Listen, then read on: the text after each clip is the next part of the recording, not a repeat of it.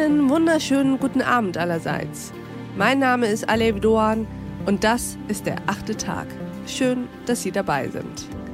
Heute habe ich zwei Gäste und die stellen sich und ihre Ideen am besten einmal selbst vor. Mein Name ist Thomas Kottmann. Ich bin seit über drei Jahrzehnten Coach und Unternehmensberater. Wir, mein Team und ich setzen uns leidenschaftlich für die Stärkung von Unternehmenskulturen ein. Mein Name ist Rolf Laufs. Ich bin selbstständiger Unternehmensberater und Seniorpartner bei Kottmann GmbH. Bei internationalen Konzernen und auch bei mittelständischen Unternehmen habe ich als Geschäftsführer und als Manager viel lernen können, wie Unternehmen ticken. Der Auslöser für die Überlegungen, die wir Ihnen heute vorstellen möchten, war eine These des amerikanischen Organisationspsychologen Adam Krent, die uns neugierig machte, die uns im Grunde genommen auch überraschte. Er stellte fest, dass Menschen, die andere unterstützen, erfolgreicher sind als die, die nur nehmen.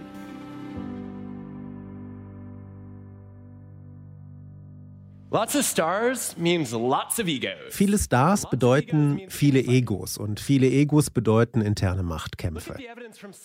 Schauen Sie sich die Beweise aus dem Fußball an. Mannschaften mit einer Mischung aus Stars und Positionsspielern gewinnen mehr Spiele in WM-Qualifikationen.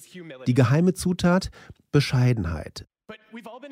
Aber wir haben alle schon Situationen erlebt, in denen wir Sorge haben, zu bescheiden zu sein, wie bei einem Vorstellungsgespräch zum Beispiel. Also wir raten Führungskräften, nicht zu bescheiden zu sein. Vergleichen wir bescheidene mit narzisstischen Führungskräften. Wir haben dies in amerikanischen und chinesischen Unternehmen getan und Bescheidene Führungspersönlichkeiten sind wesentlich effektiver. Ihre Mitarbeiter sind produktiver und innovativer. Und wir sind hingegangen, haben dieses mathematische Modell nachvollzogen und konnten zeigen, wie wichtig Kooperation für den Erfolg sowohl des Einzelnen wie auch für das gesamte Unternehmen ist. Uns beschäftigte die Frage, wie entsteht Wettbewerbsverhalten? Die Kindheit, die uns prägt, gibt uns bestimmte Denk- und Verhaltensmuster mit auf den Weg. Von klein auf wird uns vermittelt, dass es gilt, sich anzustrengen, um im Leben etwas zu erreichen. Nach dem Motto, ohne Fleiß keinen Preis.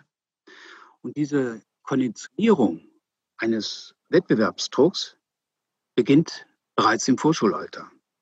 Schon sehr früh sammelt man die Erfahrung, dass einem die größte Aufmerksamkeit und Liebe sicher ist, wenn man der Erwartungshaltung seiner Umwelt gerecht wird. Nichts spricht dagegen, seine Persönlichkeit weiterzuentwickeln, seinen Erfolgen zu wachsen. Doch was ist Erfolg? Wie definieren wir Erfolg? Unabhängig davon, dass wir dem eigenen, manchmal sicher zu hohen Anspruch gerecht werden wollen, bestimmen Glücksgefühle, extrinsische Glücksgefühle unser Befinden. Und hier liegt das Problem. Ich glaube, der heutige Glücksmaßstab, also das, was uns heute glücklich macht, wird dem morgigen nicht mehr gerecht. Um das gesamte Gespräch zu hören, können Sie sich als Pionier einfach einloggen und weiterhören direkt auf thepioneer.de oder in Ihrer Lieblings-Podcast-App, also auf Apple Podcasts etc. Wenn Sie noch kein Pionier sind, tja, dann würde ich mich freuen, wenn Sie es werden. Sie können dann diesen Podcast einfach weiterhören. Aber auch alles andere, was wir Journalisten auf The Pioneer tun, hören, lesen und sehen. Tägliche Podcasts, Newsletter, Artikel, Veranstaltungen und Live-Journalismus. Politik, Wirtschaft, Tech News, Börse und Kultur. Wir bieten Ihnen werbefreien Qualitätsjournalismus. Das Einzige, was wir dafür brauchen, sind Sie. Ich wünsche Ihnen noch einen schönen Abend. Ihre Alef Duan.